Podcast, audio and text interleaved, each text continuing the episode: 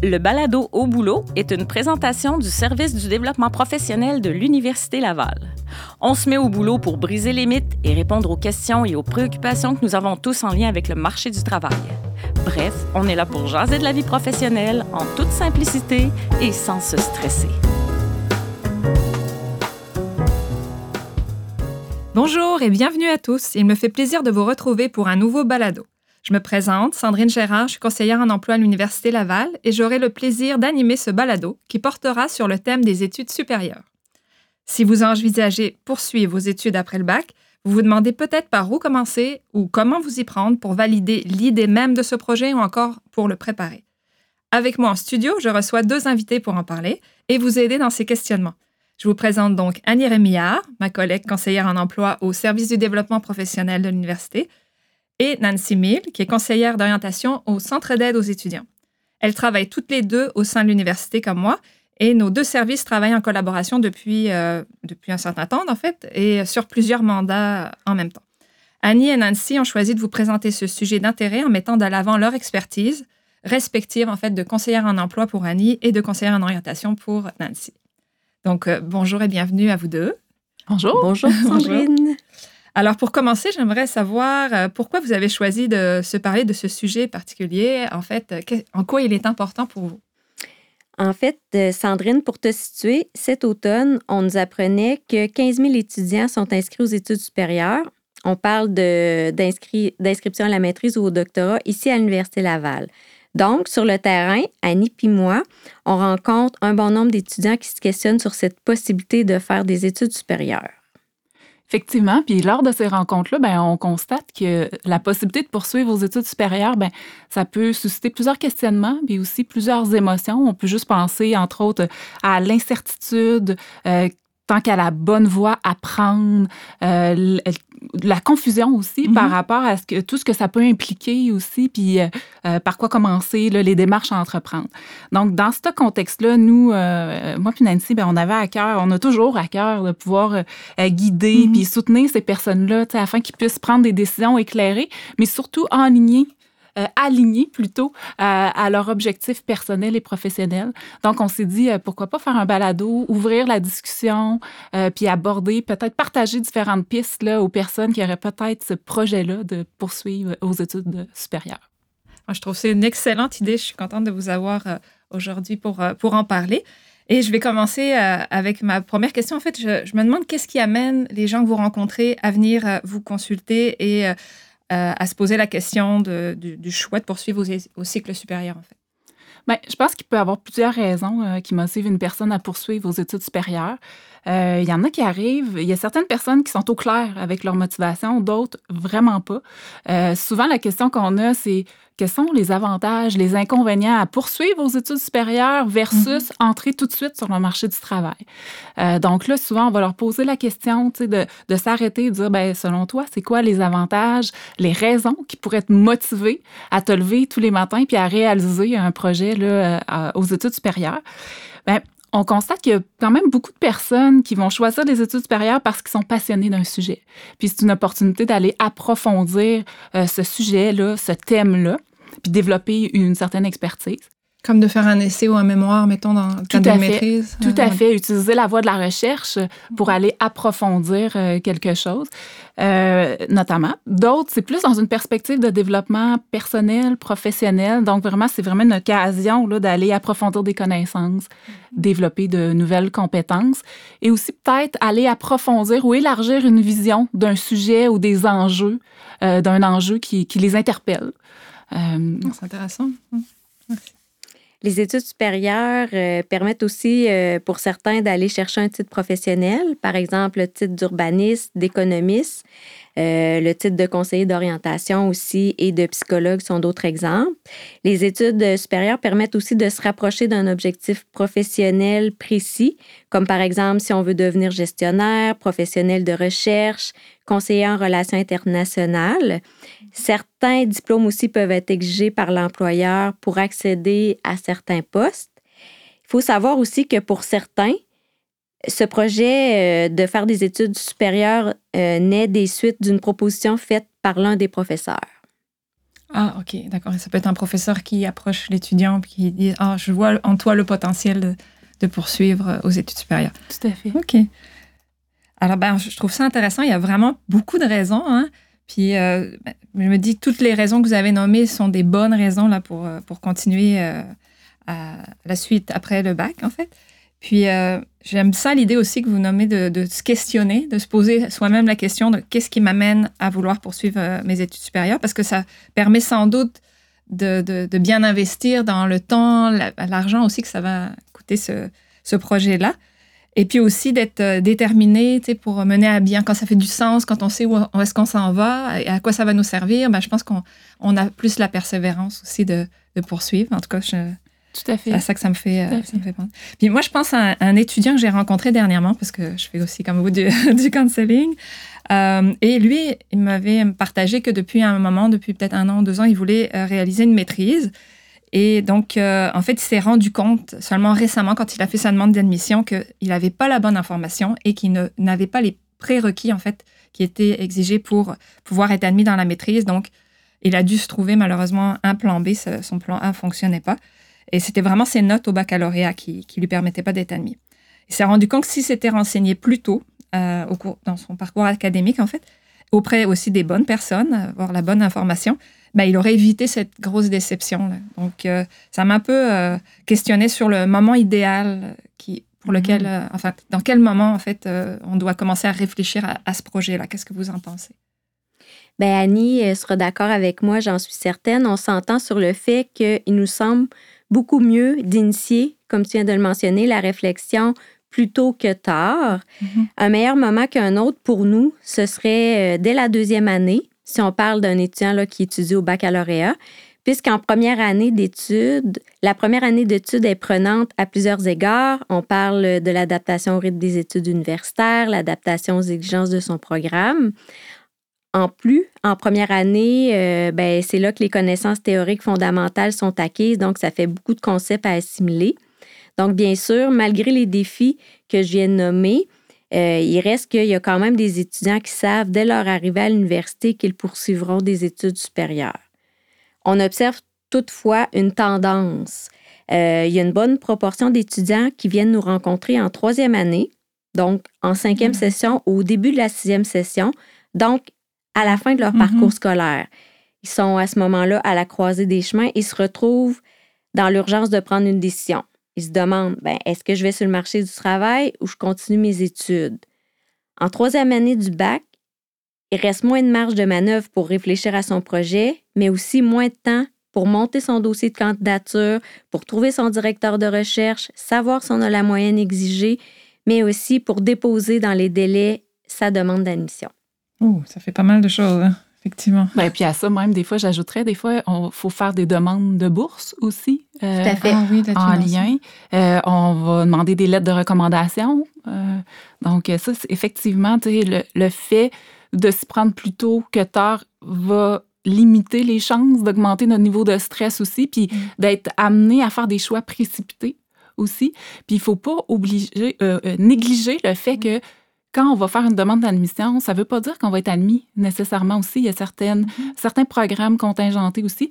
Fait que ça, il faut comme le prévoir dans, dans, sa préparation, puis peut-être aussi réfléchir à différentes alternatives là, qui peuvent se présenter à nous. Donc, euh, effectivement, l'idée de se projeter à de prendre un temps à sa deuxième année de bac pour commencer à faire le point, réfléchir où est-ce qu'on est rendu, initier une réflexion pour soi d'abord euh, peut être vraiment intéressant parce qu'à un moment donné, on arrive à un carrefour où est-ce que on a déjà un an et demi ou deux ans de baccalauréat de réaliser. Ben, ça veut dire qu'on a acquis des connaissances, on a acquis des, des compétences aussi. Euh, euh, donc, les identifier, puis après ça, se poser la question, ben, lesquels j'aimerais continuer de parfaire euh, ou de développer? Euh, est-ce qu'à travers mes études, il y a des intérêts, il y a des causes qui se dégagent ou des enjeux qui m'interpellent plus? Fait que peut-être qu'on peut voir là se dessiner un projet de maîtrise euh, mm-hmm. intéressant aussi.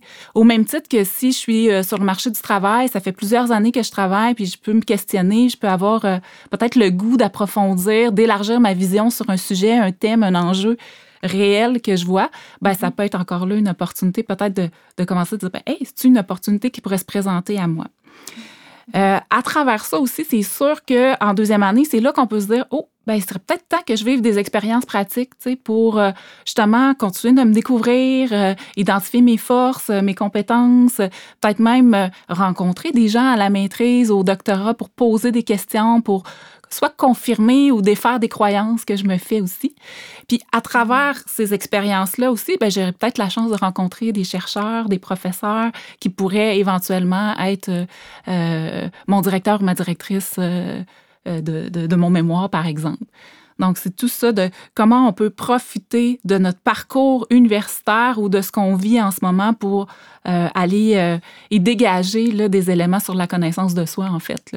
C'est fondamental. C'est à partir de ça qu'on va pouvoir, pouvoir prendre des décisions aussi éclairées. C'est vrai que ce que tu dis, ça, demande un certain recul. Hein. Puis ça me semble évident que c'est vrai que si tu veux prendre une décision dans la vie, puis une décision qui fait du sens, que que tu vas pas regretter, tu veux dire c'est un investissement et tout, ben, ça demande de se connaître un peu plus. Oui, puis ça demande de s'arrêter aussi. Oui. Puis des fois, c'est d'identifier ces moments-là. Ben, à quel moment je pourrais dire que je vais faire une pause, puis je vais, je vais me poser, me permettre de me poser des questions. Mhm. on peut penser à une mi-session, on peut penser à la fin de la session, on peut penser à Noël, les, le jour de l'an, on peut penser à sa fête, quand c'est notre fête, là, prendre le temps de s'arrêter et dire Hey, j'en suis où, puis euh, je m'en vais où après, là, qu'est-ce que j'ai envie de faire? Ah, c'est une bonne idée aussi. puis ça évite de se mettre la pression, comme vous avez dit, il y a quand même beaucoup de, démarches à faire pour euh, faire une demande d'admission, pour être prêt, puis pas attendre. des fois, on voit justement les gens qui attendent la dernière limite, là, quand il y a des, les dates euh, tombées là, de, demande d'admission. Donc, euh, en fait, si je comprends bien aussi dans ce que vous dites, là, il y a deux aspects. Il y a la réflexion sur soi, mais il y a aussi le fait d'aller chercher de l'information, de se renseigner sur les programmes, sur les conditions pour être admis, c'est quoi les documents que ça, nous prend et tout ça. Puis que les deux éléments, là, la réflexion, l'exploration, vont de pair euh, ensemble. Et que là, j'aimerais vous entendre sur les moyens euh, que vous suggérez pour favoriser ces deux éléments-là, la réflexion et l'exploration des possibilités. Donc, de mon côté, bien sûr, euh, en tant que conseillère d'orientation, ben, je recommande aux étudiants de venir prendre rendez-vous avec nous pour ceux qui sont présentement étudiants à l'Université Laval. Sinon, pour les autres, qui ne sont pas encore aux études, mais qui prévoient peut-être y, revenir, c'est possible de se tourner en attendant vers des organismes qui offrent ce genre de service-là gratuitement. Comme conseiller d'orientation, on peut vous aider euh, à réfléchir sur vos intérêts, vos aptitudes, vos valeurs, vos besoins dans le cadre d'une démarche introspective. On aborde aussi euh, en complément l'information scolaire, c'est-à-dire on va regarder les programmes qui sont offerts euh, ici, dans les autres universités, mhm. euh, leur contingentement, comme on, vient d'en parler un petit peu. En parallèle, c'est sûr que mes collègues et moi, conseillers d'orientation, ça se peut qu'on vous encourage à, vous à questionner vos professeurs, les directions de programme, à participer à des journées portes ouvertes, à utiliser du mentorat comme Academos, euh, Jeunes Explorateurs, de faire des recherches sur repère aussi, notre banque d'informations scolaires et professionnels, ce sont des quelques exemples mm-hmm. parmi tant d'autres. Mm-hmm. Selon une perspective aussi de, conseiller en emploi, ben, on pourrait aussi amener la personne à l'analyser sous un autre angle, c'est-à-dire plus de langue liée euh, en, fonction de en allant s'informer sur les attentes et euh, les exigences du marché du travail. Euh, donc, euh, peut-être même aussi amener la personne à, à jeter un coup d'œil dans les secteurs qui les interpellent, quels sont les mm-hmm. profils recherchés, c'est quoi les titres de poste, est-ce que quand je regarde le marché du travail, la tendance à vouloir recruter des gens au deuxième ou au troisième cycle est présente en, fonction de mes intérêts? Donc, et d'ailleurs, au service du développement professionnel, on met à la disposition de vos auditeurs, vos auditrices, là, tout le monde, les portraits du marché. Donc, ça permet peut-être d'aller démystifier aussi différents secteurs, euh, les profils qui peuvent être recherchés. Puis aussi, évidemment, on, organise des activités carrières. Donc mhm. là, c'est vraiment une belle opportunité. Tantôt, on parlait des deuxième années au bac, de ne pas attendre à sa troisième année pour participer à ce genre d'activité-là, pour venir poser des questions aux employeurs même leur dire, écoutez, moi, je suis en réflexion à savoir si je poursuis aux études supérieures. Euh, euh, sais, c'est quoi les profils dans votre équipe? Est-ce que vous recrutez des gens à la maîtrise, au doctorat? Donc, c'est une belle opportunité d'aller, encore là, chercher de l'information, d'aller valider aussi euh, sa perspective aussi. L'autre idée peut être aussi de consulter des offres d'emploi affichées. Donc, prendre le temps en consultant les offres sur les sites, d'aller voir la section exigence. Est-ce que quand je regarde l'offre, ben c'est souvent la maîtrise qui est demandée ou euh, idéalement un doctorat. Donc, ça aussi. Puis, ça peut vous permettre aussi de vous poser la question de dire, ben, en fonction des compétences, des qualités qui sont recherchées, OK, j'identifie que je possède certaines, mais d'autres, j'aurais peut-être avantage à le développer. Puis, si c'est par la voie d'une maîtrise ou d'un doctorat, bon, ben, ça peut euh, devenir une option intéressante. L'autre chose aussi, on parlait de, de, oser aller à la rencontre des autres, poser des questions. Ben, euh, vous avez fait un balado là, sur euh, LinkedIn dernièrement. Donc, LinkedIn devient aussi un outil euh, super intéressant aussi qui vous permet d'aller consulter des profils de diplômés dans les secteurs qui vous intéressent, mais aussi peut-être créer un, contact, puis voir peut-être à échanger, discuter avec des gens là, des domaines dans la réflexion, dans l'exploration, je pense aussi que c'est de se poser la question, euh, parce que s'engager dans, des études supérieures, ça, ça implique euh, du temps, ça implique euh, de l'argent, ça implique de l'énergie.